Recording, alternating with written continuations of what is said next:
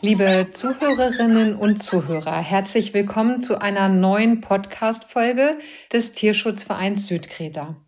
Trauer um ein Haustier, das ist das heutige Thema. Und diese Trauer ist etwas, welches jeder, der mit einem Haustier lebt, bereits kennt oder mit dem er oder sie sich früher oder später auseinandersetzen muss. In unserer Gesellschaft, in der Haustiere Familienmitglieder beziehungsweise Sozialpartner sind, kann der Verlust eines Hundes oder einer Katze oder eines anderen Haustieres die Trauernden wirklich sehr erschüttern. Wie kann man als Betroffene oder Betroffener mit den Gefühlen umgehen, die mit dieser Trauer einhergehen? Wo findet man ein offenes Ohr, ohne mit einem Satz wie zum Beispiel, das ist doch nur ein Hund, konfrontiert zu werden? Ich habe mich dazu mit Helga Schröck unterhalten. Das ist eine professionelle Trauerbegleiterin. Helga bietet Menschen in genau dieser Lage Unterstützung, Begleitung und Hilfe an. Schön, dass Sie zuhören. So, herzlich willkommen, Helga. Schön, dass das heute mit uns beiden geklappt hat. Auch ich freue mich sehr über die Einladung, liebe Julia, und freue mich schon auf deine Fragen.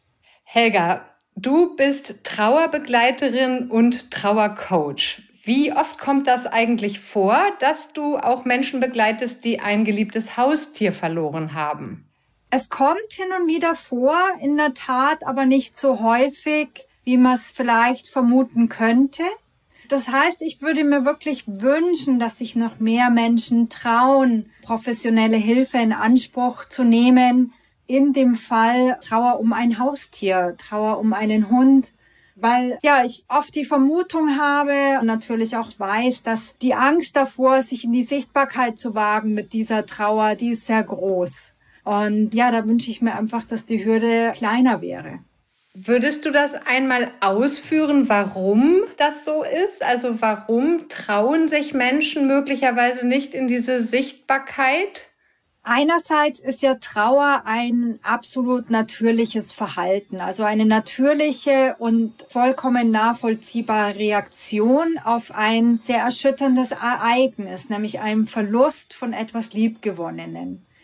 Das ist erstmal die Definition von Trauer. Jetzt ist aber so, dass die Gesellschaft bestimmte Formen der Trauer nicht so akzeptiert wie andere.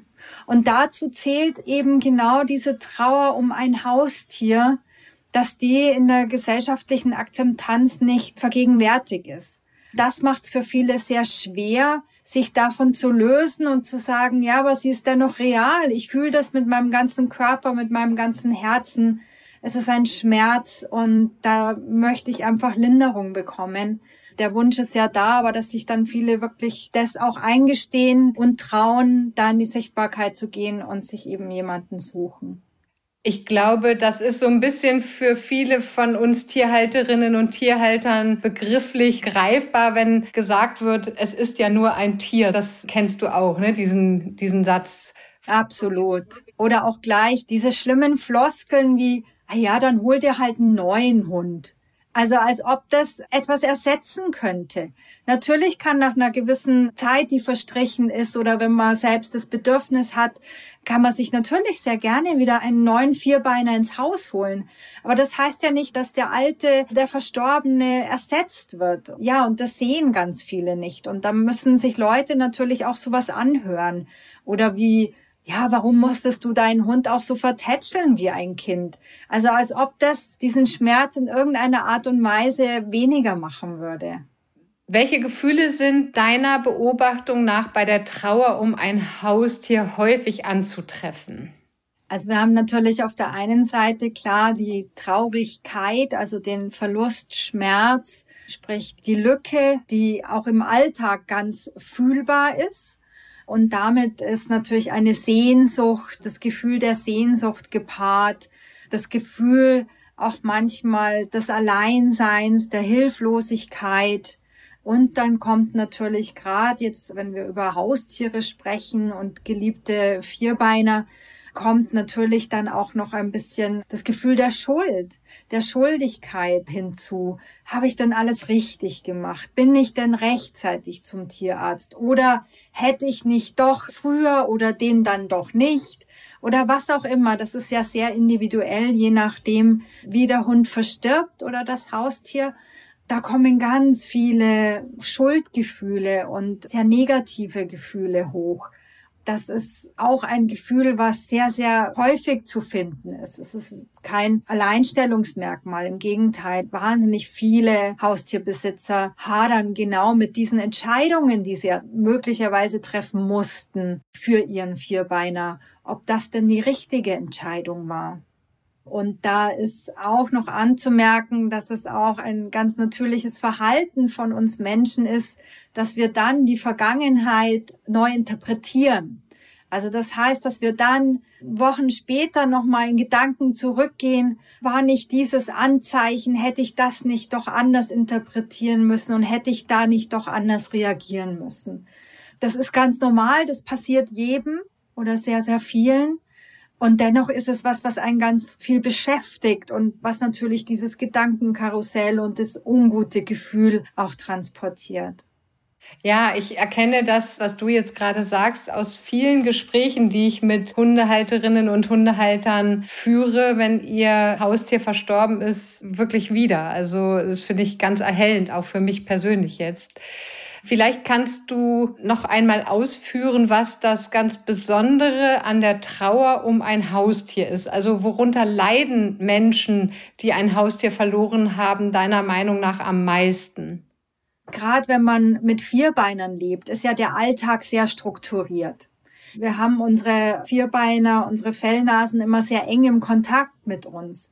Es gibt die täglichen Fütterungszeiten, es gibt tägliche Rituale, Spaziergänge, möglicherweise auch andere Rituale wie bestimmte Übungen oder bestimmte Handlungsweisen, wo unsere Vierbeiner uns auch oft auf sehr individuelle, hartnäckige Art und Weise aufmerksam machen. Und das ist dann plötzlich weg.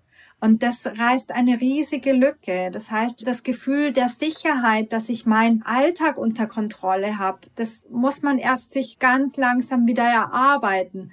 Und das ist eins der Hauptmerkmale, der Unterschied möglicherweise jetzt zu einem anderart gelegenen Verlust. Dazu kommt noch, dass gerade der Verlust von einem Haustier auch andere Verluste in der Vergangenheit, andere Trauererfahrungen nochmal an die Oberfläche spülen kann. Das kann auch ein sehr lang zurückliegender Verlust schon sein. Möglicherweise hat man irgendwann mal einen Menschen in seiner Familie oder seinem Umkreis verloren und durch den Verlust des Haustiers kommen diese Gefühle auch wieder mit an die Oberfläche. Die man gedacht hat, sind verarbeitet, die man gedacht hat, die sind eingepackt. Das äh, kommt äh, durchaus vor. Ich kann da auch gerne mal ein Beispiel nennen aus meiner Praxis. Ich hatte mal eine junge Klientin bei mir, die eben um ein Haustier getrauert hat.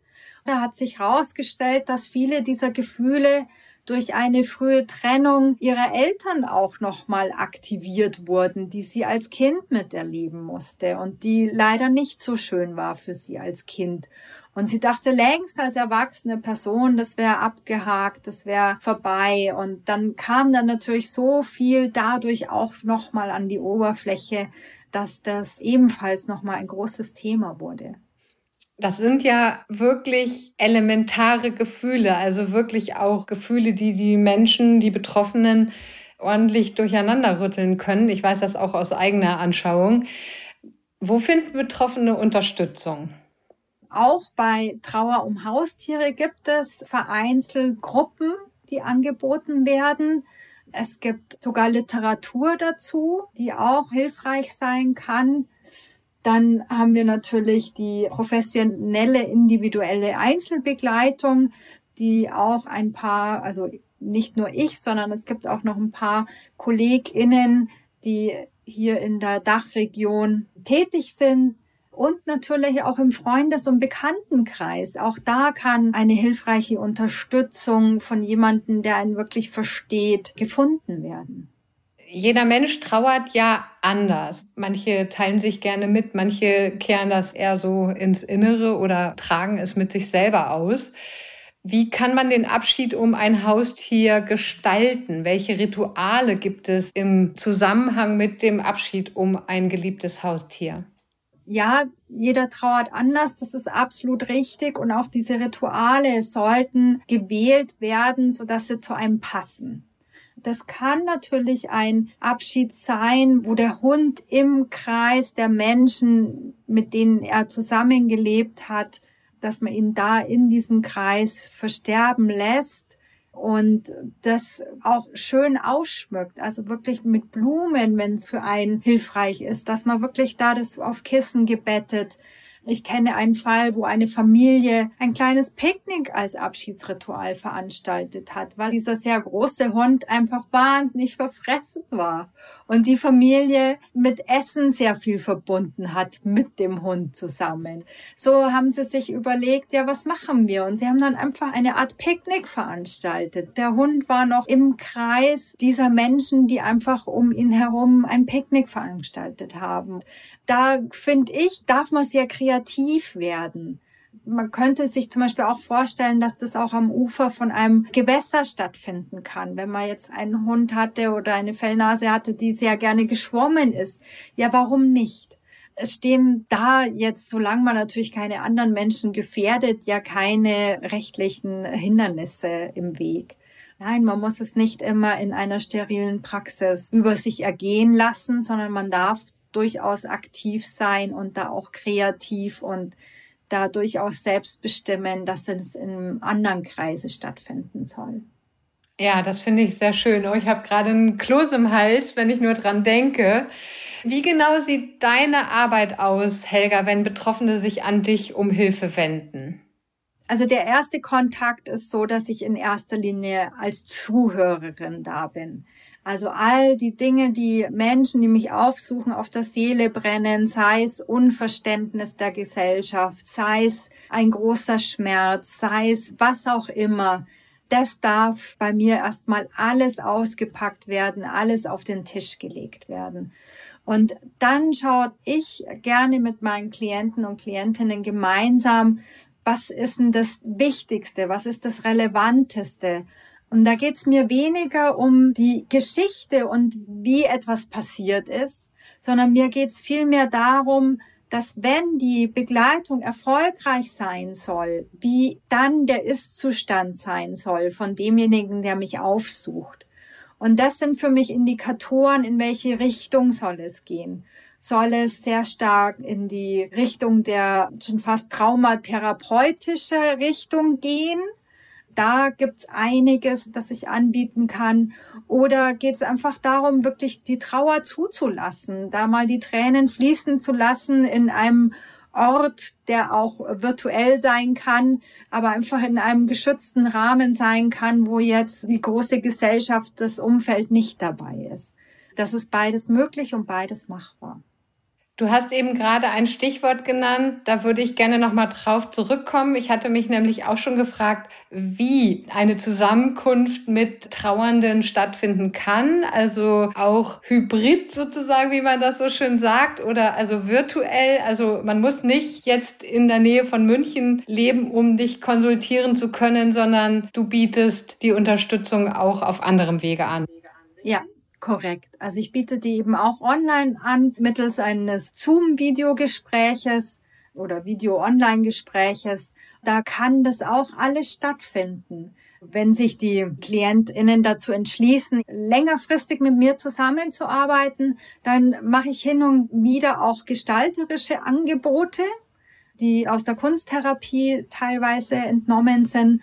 Und das geht auch perfekt zu Hause. Papier, Farben, Stifte, all das haben die Menschen eigentlich auch zu Hause und so kann das auch via Bildschirm funktionieren. Selbst Aufstellungen habe ich schon mit Hilfe von Tassen und Gläsern auf diversen Schreibtischen online vorgenommen. Also das ist durchaus möglich, ja. Ich weiß jetzt schon, dass wenn mein Altröde irgendwann mal von dieser Welt gehen wird, werde ich ganz gewiss mich an dich wenden. Und ich hoffe, dass auch viele unserer Zuhörerinnen und Zuhörer das auch machen werden. Eine letzte Frage habe ich noch an dich, liebe Helga, und zwar, gibt es einen Rat, den du vielleicht Menschen geben würdest, die jetzt mit Haustieren leben, um sich auf diesen unvermeidlichen, bevorstehenden, irgendwann mal erfolgenden schweren Abschied vorzubereiten? Oder ist es besser, sich gar nicht vorzubereiten? Wie würdest du das einschätzen? Auch hier ist es so, eine Antwort ist sehr schwierig, denn ein Rat kann und will ich an dieser Stelle nicht geben. Zu individuell ist auch die Trauerkultur der einzelnen Menschen. Natürlich sind auch unsere Begleiter, also unsere vierbeinigen Begleiter, sehr, sehr unterschiedlich. Da heißt es gut, in sich selbst reinzuspüren. Wie möchte ich's denn? Wie wär's mir am liebsten? Also wenn ich's mir wünschen könnte. Ich weiß, wir und auch unsere Vierbeiner sind endlich. Und wie würde ich's mir aber wünschen, wenn ich's irgendwie in der Hand hätte? Und sich dann wirklich damit zu beschäftigen. So kann man vielleicht am ehesten auch für sich einen Weg finden, der da durchaus auch heißen kann, ich gehe raus mit meinem Vierbeiner und toll mit dem rum und das ist genau das, was ich jetzt gerade brauche und was ich mir jetzt wünsche. Oder es kann aber auch sein, dass ich mich wirklich Gedanken drüber mache und schaue, welche Menschen sollten dabei sein möglicherweise, das wäre auch so eine Frage, welcher Ort sollte gewählt werden, wenn ich es mir eben wirklich wünschen könnte und aussuchen könnte. Helga, ganz herzlichen Dank für dieses bewegende Gespräch, für diese Ehrlichkeit und für dieses ganz tolle Angebot, wie ich finde. Ich freue mich wirklich, dass du dir Zeit genommen hast für dieses wirklich wichtige Thema, das ganz viele Menschen bewegt, die aber, das höre ich eben auch immer wieder, in der normalen Gesellschaft, wenn ich das so sagen darf, eben wenig Gehör finden. Also toll, dass es so etwas gibt. Herzlichen Dank für das Gespräch. Vielen Dank. Ich habe mich auch sehr wohl gefühlt hier und sage herzlichen Dank. Hier endet nun unsere heutige Podcast-Folge. Ich bedanke mich sehr herzlich für Ihr Interesse und hoffe, dass es Ihnen gefallen hat und Sie einiges Wissenswertes und Hilfreiches mitnehmen konnten. Ich würde mich sehr freuen, wenn mehr Betroffene sich in einer entsprechenden Lage an einen Trauercoach wie Helga wenden und nicht mit ihrer Trauer allein bleiben. Ich würde mich freuen, wenn Sie bei einer unserer nächsten Podcast-Folgen auch wieder dabei sind und uns zuhören. Alles Gute!